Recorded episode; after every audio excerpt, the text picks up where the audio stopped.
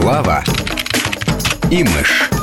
Обзор блогов от Клавы П. Общеизвестно, что на 21 декабря был назначен конец света, который, как можно заметить, внезапно не состоялся. Хотя дебильный юмор на эту тему в дорогой нашей благосфере достиг 21 числу такого накала, что я и впрямь волновалась. Сможет ли наша несчастная планета это вынести?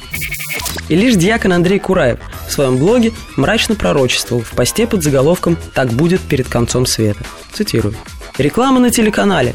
Конец света отменяется. Ну какой конец света может быть 21-го, если 22-го финал программы «Танцы со звездами»? А ведь такая же сыто самоуверенная попса с такой же интонацией будет настаивать на единственности своих интересов и перед реальным финалом. Конец цитаты. В комментариях к посту каждый второй не в своем уме, что неудивительно, каждый третий юморист, что еще менее удивительно, а также присутствуют в ассортименте цитаты из Библии. Единственное, чего там нет, это рекомендации, как отличить реальный финал от нереального. А они бы не помешали.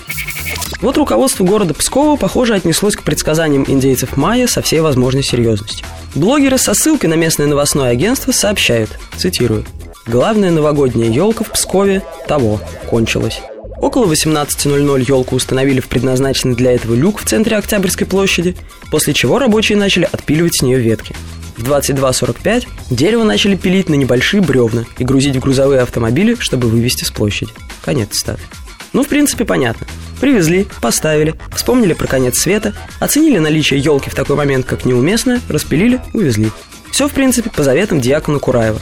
Никакой попсовой сытой самоуверенности и совершенно непонятно негодование псковитян. Тем более там у них уже новая елка сейчас. Раз уж с концом света не сложилось, будет Новый год. Вопрос новогодних елок также очень занимает блогера Варламова. В этот раз он вступил в неравный бой с искусственными елками. На этом примере хорошо заметно, что в целом стратегия борьбы с чем бы то ни было у блогеров единая.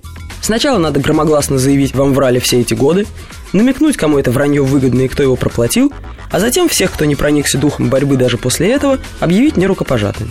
Вот и сейчас. Пункт первый, цитирую. Какой-то момент производители пластикового г***а убедили доверчивых граждан, что ставить живые елки грешно. Это якобы не экологично. Странно, но этот бред прижился в головах людей и активно тиражируется из года в год. Конец цитаты. Пункт второй, цитирую. Единственный плюс от пластиковых елок – это деньги. На установку этих пошлых аляповатых конусов по всему городу можно списать миллионы рублей, тогда как с живой елкой распилить можно только на игрушках. Конец цитаты. И пункт третий, цитирую. «Я очень жду, когда в наши города вернутся живые елки. Смотреть на эти ужасные подделки нормальный человек не может. Пойдите и купите живую елку, не поддавайтесь на обман. Новый год – это только живая елка». Конец цитаты. Не хватает только призывов пойти наклеить листовки против искусственных елок на дверях своего подъезда и перечислить денег в некоммерческий фонд «Пушистая красавица» для закупки топоров и взяток лесникам. И да не ослабеет накал борьбы.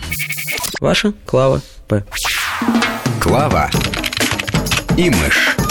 Обзор блогов от Клавы П.